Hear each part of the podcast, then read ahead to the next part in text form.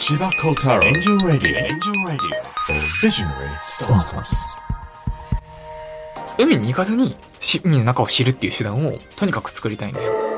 黄金鏡っていうのは、いわゆる海底海底資資源源。2015年半ばぐらいですかね。もう気づくんですよね。会社を建てたけどあんまり儲からないと。社名は最初からフルデプスだったんですか？いや、これはあと空間知能化研究所。世界中の海の中を可視化するというか、海の中を知りたいというのがあって、もうストリートビューを深海中全部作りたいというのが私の夢なんですけれども。世界中の海を可視化したい。はい。千葉幸太郎エンジェルラディオ for Visionary Startups 千葉幸太郎ですエンジェルラジオ4ビジョナリースタートアップスビジョナリーナンバー26でお迎えするのは株式会社フルデプス代表取締役社長 CEO 伊藤翔平さんです。この社名のフルデプス、まあ、深いんですよね。どれぐらい深いかというとですねなんとお伺いしたところ地球の一番深いところマリアナ海溝の一番深いところまで潜れるような技術とか機材をフルデプス対応というというので社名が生まれているというふうに聞きました。今お話した通りですね今日お迎えするビジョナリーは地球の最も深い海を目指すロボットベンチャーですね。水中ドローンを作っている会社です。この地球の海洋というのは、まあ、伊藤さん曰くいろんなものが分かってない見つかってない。もっと言うとほとんどが分からないことである。もしかしたら我々人類にとっては宇宙以上に分からないのが地球の海底かもしれない。というお話です。でこれを全て解明しようとすると300兆円のお金と300年の年月が必要。これをまさに伊藤さんは技術の力でまあそれを短くしていって、まあ、地球のこの神秘を解明していくというまさにロマンあふれる冒険家をしているような起業家です。非常にあの今までお迎えしたビジョナリーの中でもまた宇宙とは違う壮大なビジョンをお持ちの方ということでこの深い深海の世界をお楽しみください。それでは千葉幸太郎エンジェルラジオ4ビジョナリースタートアップススタートです。この番組は、ビズリーチの提供でお送りします。すごいなビズリーチ。ビズリーチで中途採用を始めたら即戦力人材がたくさん。直接スカウトが遅れて要件にぴったりの人材に何人も出会いました。やっぱり町の採用じゃなく攻めの採用ですね。即戦力採用ならビズリーチこのラジオは日本のすべての若者や子供たち、夢を描く人たちに対して、スタートアップを志す楽しさを伝えるため、スタートアップのポジティブな面に注目して、起業家たちそれぞれが描く夢についてのみ徹底的に深掘りする番組です。日本放送吉田久典です。千葉幸太郎エンジェルラジオ4ビジョナリースタートアップス。この番組は日本を代表するエンジェル投資家、千葉幸太郎さんが注目する壮大な夢を持つスタートアップ起業家、ビジョナリーが登場。起業家たちが目指す夢の実現に向けたビジョンに、千葉幸太郎さんが切り込みます。あの、千葉さんも、もう夏はサムエで過ごすと。あ僕一年中はそうなんですよ、はい。ねで、あの、起業家の方ってはい、どういうファッションをするかっていうのは重要なんですか、いえどうなんでしょうね。みんなでも T シャツですよね。あ、そう、そうなんですよ。うん。あの、自分のサービスのお名前が入った T シャツみんな着てる。そうポロシャツ T シャツでロゴ入りですよね、基本的には、で、実は今日お越しのビジョナリーの方も、あの、すごいかっこいい黒いポロシャツを着ていらっしゃるんですが、そこのロゴが何か、まあ、会社のロゴ見たことない感じだなと思ったんですけど、これ会社のロゴなんですね。そうですね。このロゴの話がしたくて、ラジオだって分かってたんですけども、こんなとこ行きました。ロゴの話がしたい。じゃあでは早速ちょっとお迎えしたいと思います。今回お迎えするビジョナリーは、株式会社フルデプス代表取締役社長 CEO の伊藤翔平さんです。よろしくお願いいたします。はい。よろしくお願いします。しくお願いします今日のビジョナリーは深いですよ、深い、フルデプスですもんね。うん深いあの、じゃあ、その、まずフルデプスがどんな事業をやっていらっしゃるかというのをお伺いしてもよろしいですか？はい。当社では、あの、産業用の水中ドローンの開発と、その、レンタル販売を含めたそのご提供ですね、をやらせていただいている会社でございます。産業用の水中ドロはい。ですね。主にはインフラの維持管理だったりだとか、はいあとは水産業の現場で、この今って水中のことを何かしようと思うと人が潜っているというのが実態でして、この部分っていうのを機械化できないかということでやらせていただいているところでございます。でなかなかこう水の中の状況って把握しづらい、つかみづらいというところがあって、まあ、なのでこう人でやるだったりとか調べるとなるとすごく大掛かりなものになってしまうので、まあ、これをもっと当たり前にできないかというのがシンプルに言うと我々がやっていることでございます。こうまあ、具体的に言うと、こうあの、ど、どんな、えー水中ドローンを使って、どんなことを、まあ、それこそあの、こうインフラの管理って言われても、ちょっと、もう少し詳細に聞きたいなっていう感じがあるんですけど。ですね、うちのロボットというかうちの水中ドローンですね、はい。はこう従来こう水中の中を調べるってなるとその人が潜るかこの軽自動車ぐらいあるような大きなロボットで調べていくっていうのがこれまでの方法だったんですけどもうちでやってますのはこう人手で運べるようなサイズ感のそのロボット。あ、そんなサイズ違うんですか？はいそうですね。ここをまあ小さなものにしてでそれをこう今までは大きなロボットを使うってなると専用の調査船みたいなものが必要だったんですけれどもそうではなくて漁船だったりだとかボート。で現地に行ってその少人数で実際にその水中の調査水中の中をこう見てくるっていうことだったりとかないしこう簡単な水中での作業ですね。物を置いてくる拾ってくるということだったりだとかこう見えない水の中で状態を把握するために音を使って周囲の状況を調べてみたりだとかそういった仕事というのをこう人に代わって水中の中でする道具としてこの水中ドローン産業用のものとしてあの今提供させていただいてます。ドローンっていうことは、あの、コントロールできても、自立で動いても、どっちもおかしくないと思うんですけど、それは。はい、そうですね。現状提供させていただいているのはもう人が操作する部分なんですけれども、はいまあ今後この水中へのアクセスというか水中の中を調べるっていうことってどんどん需要が増えてくると考えてまして、それをやっていくためにはこう自動化ですね。こちらってまだ世界的に見てもあんまり進んでない部分があるんですけれども、まあ、水中のドローンも空と同じように、当たり前にこう水中の中を情報化してくるための道具として展開できる世界っていうのを目指して、はい、やっています。よく、あの、なんか宇宙のことより、海の方が分かってないっていう風な話を言いますよね。聞いたことがあって、ジャムステックでしたっけ？海洋研究開発機構は、もうあの、本当に、何ですか、おっしゃるのは、宇宙ってなんかロマンがあるから、まあ、かっこいいって言って少年たちがいっぱい集まるけど、海って言うと、深海って言ってもそんなに子供がワクワクしないっていう話を聞いたことがあるんですけど。ちょっと私はうなずくわけにはいかない。うん、なんか今、今、絶対違うって表情されましたね。ところではありますが、そうですね、宇宙、まあ、まさに宇宙の話からですけども、そう、ガガーリンがそう、地球は多かったというセリフがありますが、まあ、地球上の7割っていうのはこう、水が表面上を占めていて、もうその中のことっていうのがほとんど分かってないと言われているのが現状の我々人類の到達点です。このテニスコートに針一本っていうのが我々がこう見たことある、その深海の海底だっていうふうに言われてるんですけどもテニスコートの中の針一本分しか我々は知らないんですか？はい、もうほとんど知らないはずですね。はい。へなんとなくの形は、それこそ宇宙から見て、海の起伏だったりを見ながら、地形分かってるんですけども、今出てるその海底の地図、Google マップとか見ると、なんとなく海底地形出てると思うんですが、あれって、1000メートルメッシュの地図って言われていて、なので、こう行くと、1000メートル下なのか上なのか分かんないような、はあらそのものをなんとなく綺麗にした地図なんですよ。なので、もう、行くと、その砂漠なのか、森なのか、それとも都市部なのかっていうのが分からなくて、これを実際にこう見に行くためには、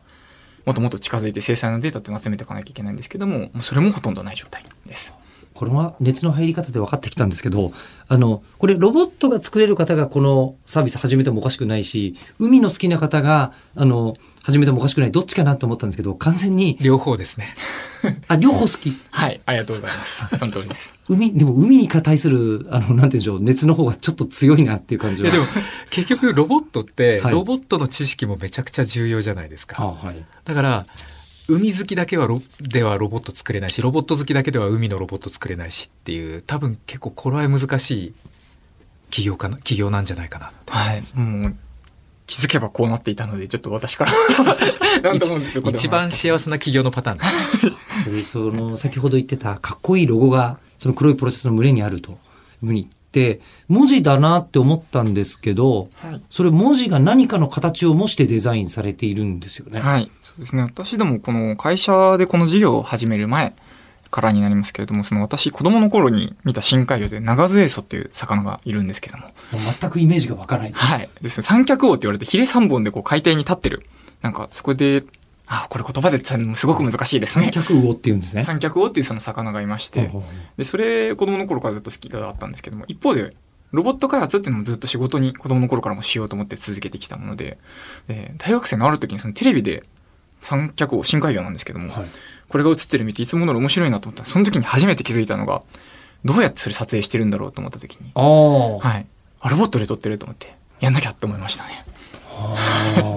それ何歳ですか？えっと、中田レースを見たのも小学校入る前ぐらいですけども、思ったの時には二十歳ですね。大学の3年生の時です。はい。これは子供の頃を紐解くと確実に今につながるエピソードをお持ちな感じが。ね。掘ってみましょう。そうですね。あのありがとう、ございます。えっと、伊藤さん、お生まれは1987年。はい。はい。ってことは今30、えっ5ですと、ね5ですか。えっと、じゃあ、お子さんの頃って、海のそばとかに住んでらっしゃったんですか？いや、それがそうでもなくてですね、神奈川県の、まあ、いわゆるベッドタウン、大和市という場所なんですけれども、はい住んでいて、その海との接点ってなると、その月に1、2度、父親が釣りが好きで、その江ノ島まで連れて行ってくれて、はい。でそこで釣りをしたりだとか、うん近くの水族館に行ったりっていう程度の接点だったなと思いますね。ただ、家族でその自然番組を見るのがものすごく好きで、あ、だから見見るのがその習慣で、もういつもいつもそればっかり見てるというような感じでしたね。その中で特に海の生き物が好きでした。ごご両親は、あの、学者さんとかなんですか？いやもう、なんでもないって言うとすごい失礼な言い方ですけども、そう、公務員と専業主婦ですね。もう、何不自由なくも暮らしてきたといえばそうなんですけども、だからこそ多分、何だかわからないものっていうその海の世界だったりだとか、深海っていうのにすごく興味持ったんじゃないかなって最近は思うようになりましたね。はい、それとお魚くん的方向性だったんですか？いやー多分そこ、もしそうだったら専門の魚を選んでたと思うんですけども、うん多分そうじゃなくてもうちょっと、なんでしょう、趣味的な興味だったんじゃないかなと思いますね。この生き物、どうやってそこで暮らしてるんだろうっていうのものすごく気になって、その説明を聞いて、そうなんだっていうのも面白いですし、こういうところにいるって聞いたらそれを探しに行くっていうのも面白いなと思ったんですけども、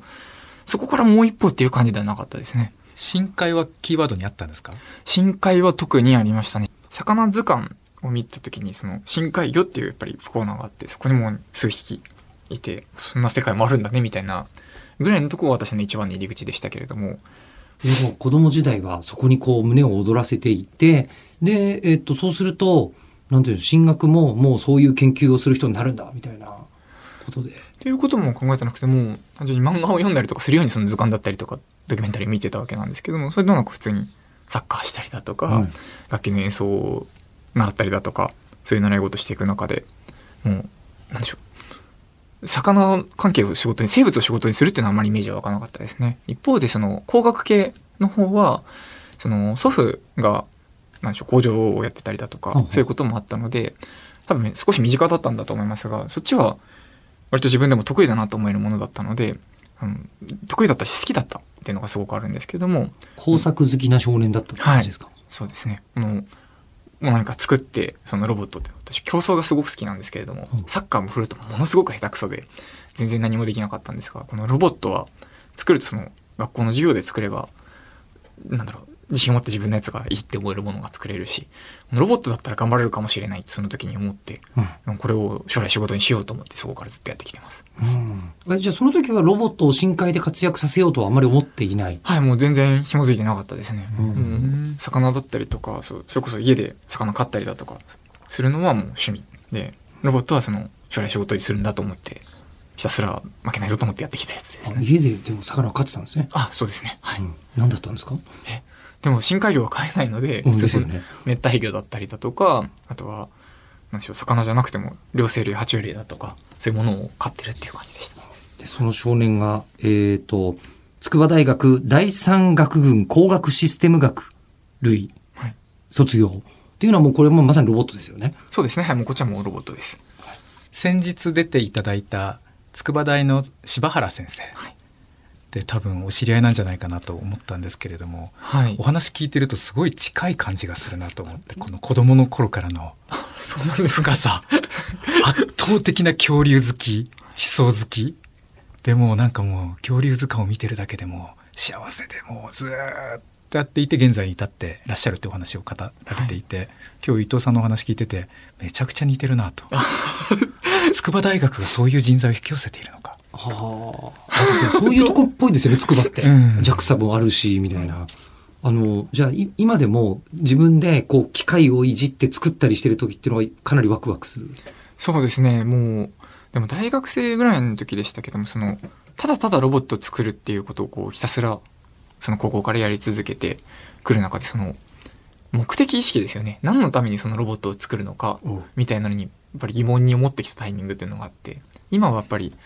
ロボットを作ること自体ももちろんものすごく楽しいんですけども、これで何かするぞっていうその気持ちですね。ここがやっぱり一番考えながらやってる時には楽しいところなのかなと思いますね。先ほどの、まだ全然知らない、知られない深海を自分のロボットで明らかにしてやるぜっていうところですよ。あ、もうそうですね。端的に言うとそういうことです。はい。あの、じゃあそのプロフィールの続きなんですけど、すでにでも大学在籍時に、えーベンチャー企業でロボット試作開発をやっていらっしゃったと。はい。どちらにいらっしゃったんですか、もう、その筑波大学の周辺にある S キューブドという、もう今は、そのない会社なんですけれども、えっ、と、その会社で、その研究機関さんだったりだとか、えっ、と、大学さんのロボットのその試作開発みたいなお仕事をさせていただく。うん自宅開発ですね。やらせていただくんですけども、この会社実はソフトウェアハウスで、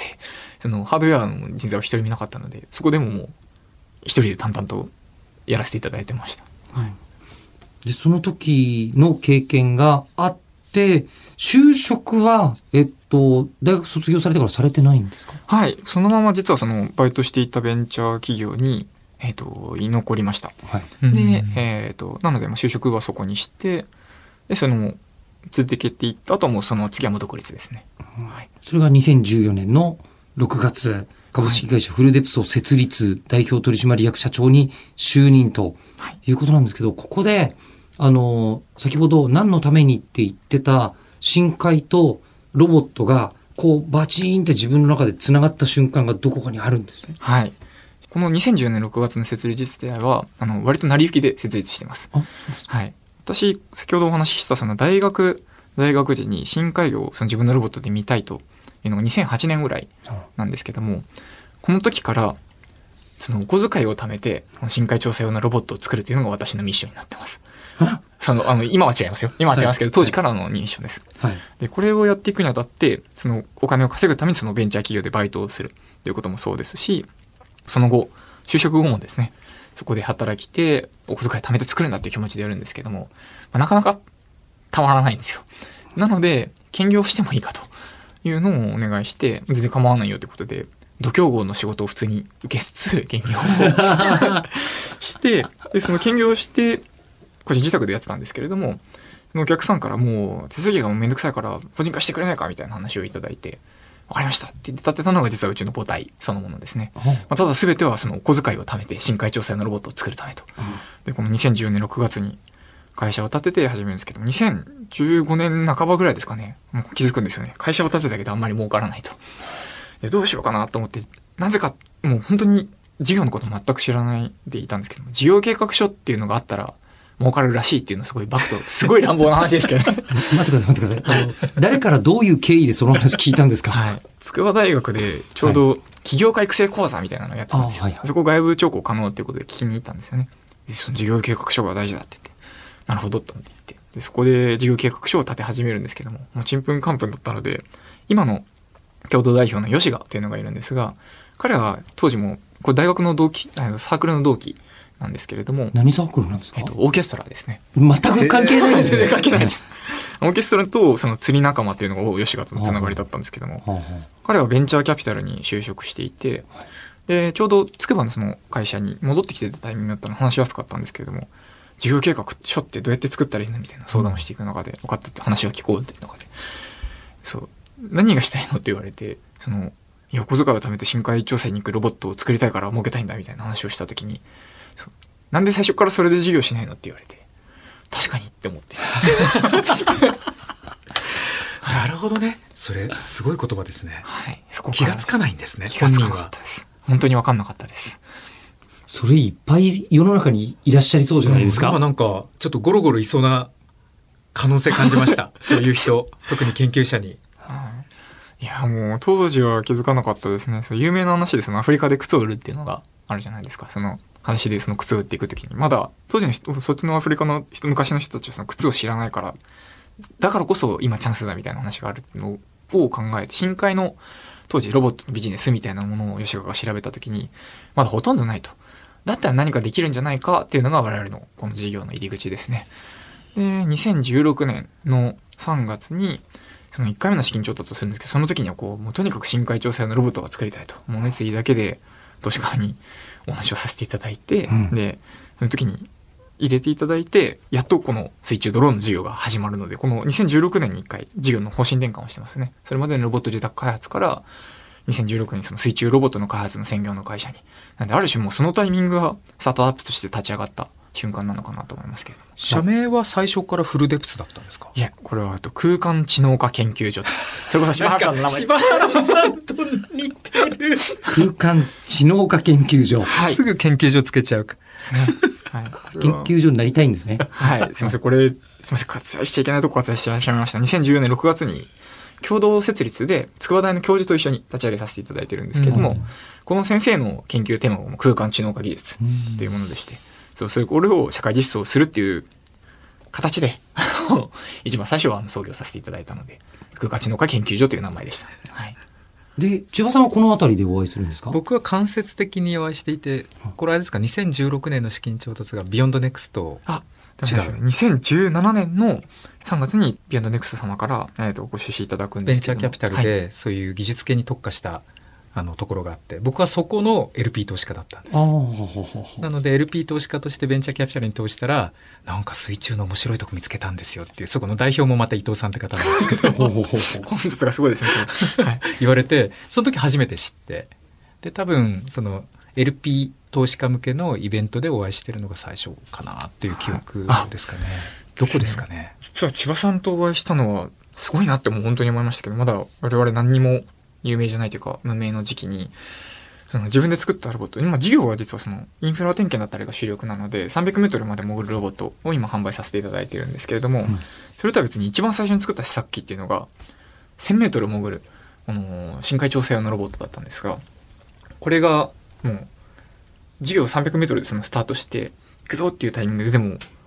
1000メートル潜れるんだから1000メートル行っとこうっていう話に社内でなって、で、1000メートル潜りましたよってリリースを出して、それを千葉さんに見つけていただきました。ニュースピックスで千葉さんがつぶやいていただいたんですよ。あの、それか。はい。で、そこから話に行かなきゃって言って、繋いでいただいて、あのお会いさせたのが一番最初だとそっ思います。ちの方が先なのかすごいな、自分。本当に見つけていただいてびっくりしました。あの、ちょっと、あの、千葉さんから見ると、他とは違うレベルのニュースが出てきたぞって思った瞬間ってことですよね。まあ、上を目指しても下はいかないじゃないですか。宇宙はわかる気がするけれど、プ宇宙空はね、うん目指すけど、うん右肩下がり的なこの下は目指さないじゃないですか。スタートアップってなかなか。潜ってやるぜっていう人たちには合わないと。ピンときますよね。で、しかも下の水中の深い世界ってどちらかというと国とかのレベルの事業。うんだから本当 JAXA が宇宙目指すのと同じような、要は国が何十億とお金かけてやるようなうん世界。だからスタートアップが参入しにくい世界というイメージが僕の中にも当時あったんで、そこに日本の、まあ、大学発ベンチャーっぽいところがやるんだっていう衝撃を受けた記憶がありますね。はい。まあもう、とにかくやりたからや、やりたかったからやったっていうのがもうその時でしたけども、先ほどお話ししたその長ゼイソウ、三脚王っていう魚が、1000メートルぐらいにその生息していて、もう最初の1個目はもう、授業は多分浅場になるだろうって見立てがその時なかったわけじゃないんですけれども、一旦1000メートルまで行くものっていうのを作って、まあ、実際にやってきたっていうのは、当時、多分今もまだ破られてないんじゃないかなと思いますけども、人手でその持てるような小型のロボットで1000メートルまで行ったっていうのは多分、一番まだ記録なんじゃないかなと、はい、思ってます。それで三脚王は見つかったんですか？見つからないです。まだ。まだそこは未達成の。はい。はそう、もう、もうあの辺にいるんじゃないか、みたいな話だったりとかはあるんですけれども、まあ、実際それがどこだかっていうのは分かってないので、ひたすら隙があれば探しには行きたいんですけれども。あ、じゃあもう日々今は、そのこう、海にドローンを放ってるわけですよね。そうですね。うちはもうメーカーとしての立ち位置を取らせていただいていて、その機材をご提供するっていうところが主軸なので、お客様がこう多分調べていただいてるっていうふうな形ですかね。でうちはもう、よりお客様がその、日常的にそのスイッチをアクセスできる状態っていうのを作るために、その技術開発だったりをひたすらやってるという形です。はい。あの、例えば今、こう本当に空を飛ぶドローンを作るんだとすると、先行しているドローンメーカーのドローンとかをきっと研究して作ると思うんですよ。新規参入するドローンメーカーの方は。あの、フルデプスの場合は、もうさ、新規参入している産業がほぼない。えっ、と、これを何と表現するかって結構難しいところなんですけど、実は水中のこの水中ドローンに変わるような昔の大きなロボットですね。この歴史だけで言えば、空のドローンよりももっともっと多分、歴史自体が多分長くて、1960年代ぐらいからずっとやられてる分野です。ただその、大掛かりなものだったので、それを小さくしようというのがもうここ最近の水中ドローンと言われる単語が出てきてからの動きですかね。そういった意味だとそのうちも先駆者の一人だと思うので、先行っていうよりも一緒にもう競争し続けてるっていうのがまあ実態なのかなと思います。はいだから作るのが難しいんじゃないかなと思うわけです。はい。そうですね。試験をするのがものすごく大変なので、あの、試験ですね。はい実験をやるのに、いちいちこの海に行くっていうことをしなきゃいけなくて、もうプールでやれることってやっぱりすごく限られていて、フィールドロボティクスのジャンルって多分大体そうなんじゃないかなと思うんですけども、現地で実際に試して、あ、大丈夫だったっていうのはやっぱり一個一個取っていくっていうのがものすごく大事な作業で、まあ、これをやるのがもう大変は大変ですね。何が違うんですか？プールと海では。えー、ともう波だったり風もそうですしその実際揺れてるその船の上で運用するっていうこともそうですしその中でお客様はその多分機材の調子だったりだとか使い勝手みたいなところってあんまり意識しないで使えた方がいいじゃないですか。っていうのをこう一個一個潰して改善していくっていうのがやっぱり一番難しいところかなと思いますね。うんもう船酔いだったりと戦いながらみたいなのもありますし。あ、それはやっぱり伊藤さんが自分で行かれるわけですか？私もはい行きますし、うちの開発もそうですし、営業もそうですし、もうみんな海には行きますね。はい。あの僕空のドローンやってるじゃないですか、はい空のドローンと海って全然その前提条件が違いすぎていて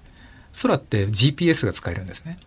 GPS ではい。位置確認ができるんですね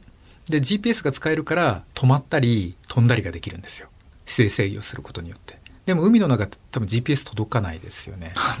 ありがとうございます。あの、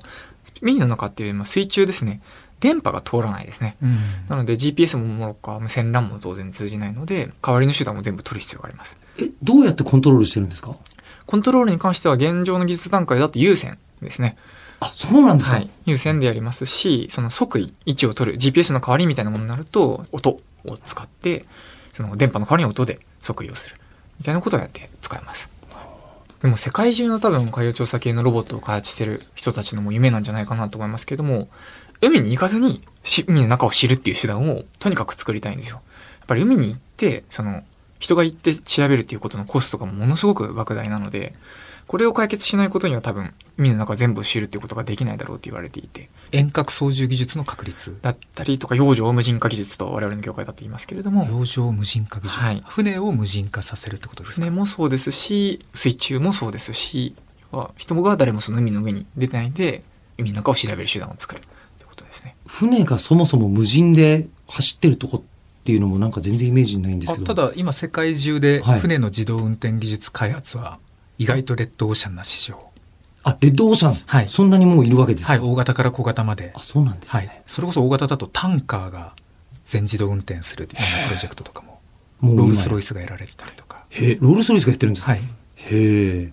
じゃあまあ乗せる方はいいとして、で、そこから降りる方も、もう完全無人で全部できたら、あの、海洋探査は一気に進んでいくであろうと。はい。とみんな考えてやってますね。うちもその一つでもありますけれども、その、結局水中を調べるにはやっぱり直接下まで行くっていうのが最後アプローチとして必要なので、例えば、その深海に駅があって、そこからロボットが出て、で、次の駅でまた充電して出てみたいな、そういう世界観だったりですけれども。なので、海中で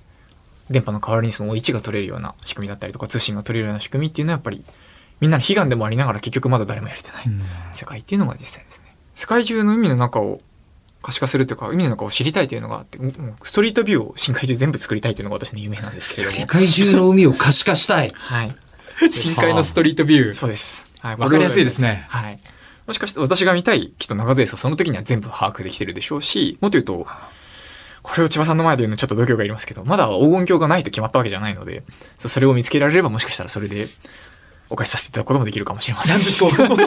黄金鏡っていうのは、い。わゆる海底資です源。ねはい。うん。その、見つけたらもうそれだけで、それを回収するだけで十分メリットがあるような資源っていうのがないとまだ決まったわけじゃないですし、うん。まだ結局何があるかっていうのは分かってない段階なので、まあ、それもきっとストリートビューが解決、なんか全部できた時にもそれも分かるでしょうし、これからまあ、地球で人が住み続けていくのであればですけれども、結局地球の7割その海が占めていて、その中でのエネルギー変動、温度分布だったりっていうのが分かってないがゆえの、来年夏になる、うん、その来年夏暑いのか冷たいのかとか、雨はたくさん降るんですかみたいな気候変動みたいなの予想も、やっぱりそこが分かってないから読めてないっていう部分もあって、海の中が情報化できる世界っていうのは、おそらく今後、多分人が地球に住み続けていくんだったら絶対必要な場所の一つだと思ってます。なのでまあ、私はストリートビューを作ることが大事だというのをずっと言う、話が飛んじゃう質問なんですけど、僕宇宙好きなんで、宇宙人いるかいないか問題ってやっぱ大好きなんですね。はいまあいると思ってるんですけど、いないということ自体がおかしいなと思って。海底人みたいなのはいる可能性あるんですか？いや、いないとは言えないですよね。いや、なんかプロ、プロから見て、はい海の底には、要はまだ見ぬ何か特殊な生物だったりとか、まあ、究極知的生命がいるみたいな概念って、あり得るのかどうか。難しいですね。私も生物、専門家さんとお話する機会やっぱり多い、あの、いただきますしますけども、知ってる範囲で言うと結構確率やっぱ低いんだろうなと思いますね。宇宙とも同じかなとは思いますが、その、いわゆる会話ができたりとか、人間が言う文明を持っているような生き物っていうのが生息するっていうよりは、その、いかに効率よくそのエネルギーを食べて、あの、子孫を残していくかっていうので、ま、だものすごくガラパゴス状態になってるような世界。時間の流れはすごいゆっくりなイメージですけれども、まあ、そこで高等な生き物がいるっていう感じはまだしないですね。ただ、私どもが知ってるような、その、いわゆる魚だったりだとか、クラゲみたいな分類から外れるような生き物っていうのは、まだ全然いるんだろうなっていう感じは逆にたくさんありますね。あじゃあ人類が食べたことないけど、めちゃくちゃ美味しい海洋生物がそこにいる可能性とかはあるわけですよね。それはたまに話に上がりますね。あ、上がるんですか？はい。まだそう、誰も食べたことないけども、めちゃくちゃうまいやつっていうのいるんじゃないかっていうのはやっぱりみんな思ってるみたいですね。ただみんな、ちょっと食べてみようと。よくあの、静岡県で深海魚がいっぱい上がって、はいあの、地元だと美味しい深海魚の刺身とかがあって、ニュース、ニュースとかテレビ見るんですけど、はい食べたことあります？あ、もちろんです。はい。あやっぱそうなんだ。その深海魚って、その油を加える類の生き物が多いので、はその油が乗ったお刺身、まあうん大トロみたいなみたいに表現されますけれども、が多いとは言われてますね。もうすでに美味しそうですね。なんかね、食べてみたくなった。我々が知ってる美味しいもので言うと、カニなんかも結構深海生物だったりとか、しますね。ズワイガニなんかっていうと、もう思いっきり深海の生き物だと思います。え、そうなんですか？はい。そうですね。ビニズワイとかになってくると、もう900メートルとか、そのあたりで私も潜らせた時に遭遇したことがありますけれども、結構身近で食べてる生き物の中でも深海生物は美味しいものではいますね。うんカニもそうですし、あとは、何でしょう、タラですね、マダラとかも。あの辺も深海の生き物。あと、キンメダイなんかもそうですよね。そうなんですか？あ、そう、意外と深海魚ですね。はい。でもただ聞けば聞くほど思うのが、海の場合は多分、海そのものにもそういう海洋生物もいるし、ものによっては海水に溶け込んでる成分が何か必要なものだったりするかもしれないし、海底を掘ったら資源がもっとザクザク出てくるかもしれないし、なんて言うんでしょう、実益みたいなものは、ものすごく可能性がいっぱいある世界なんですよね。だと、私はもちろん思ってます。ただ、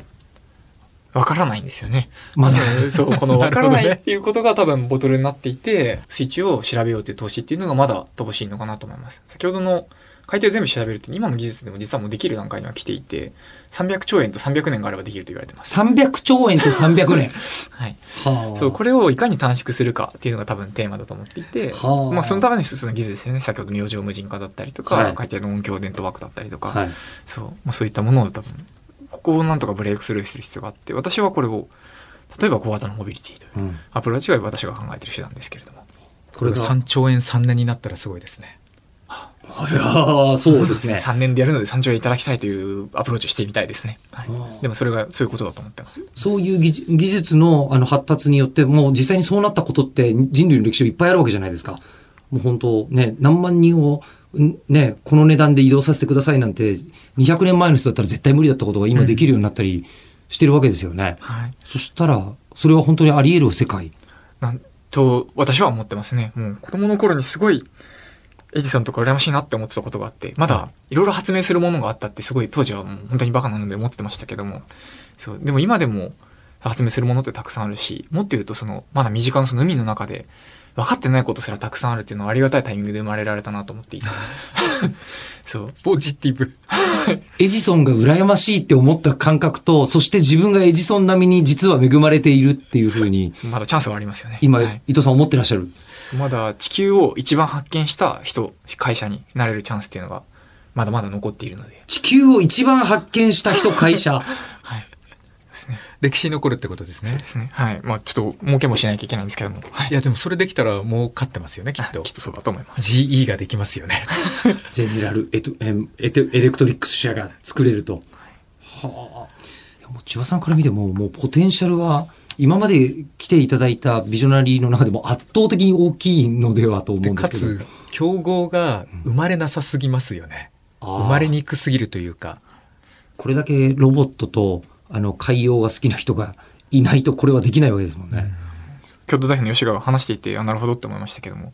わからないからこそ、その、投資が行われないんだって言って、じゃあなんでお前たちはいるんだっていう話がもちろんあって、そう。でもわからないからけど、それでもやりたいっていう気持ちでやっぱりそこを突破してきたのが多分うちの会社だと思うので、多分この先開くのも我々はきっとできるんだと信じて頑張ってます。あの人類は月にも行ってるけれども、まだ全然海のことが分かっていない。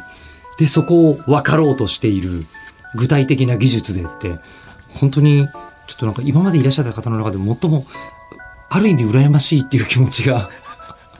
すごくふつふつと湧いてきました。えー千葉幸太郎エンジェルラジオ4ビジョナリースタートアップスビジョナリーナンバー26株式会社フルデプス代表取締役社長 CEO 伊藤翔平さんにお越しいただきました。どうもありがとうございました。はい。ありがとうございました。ありがとうございました。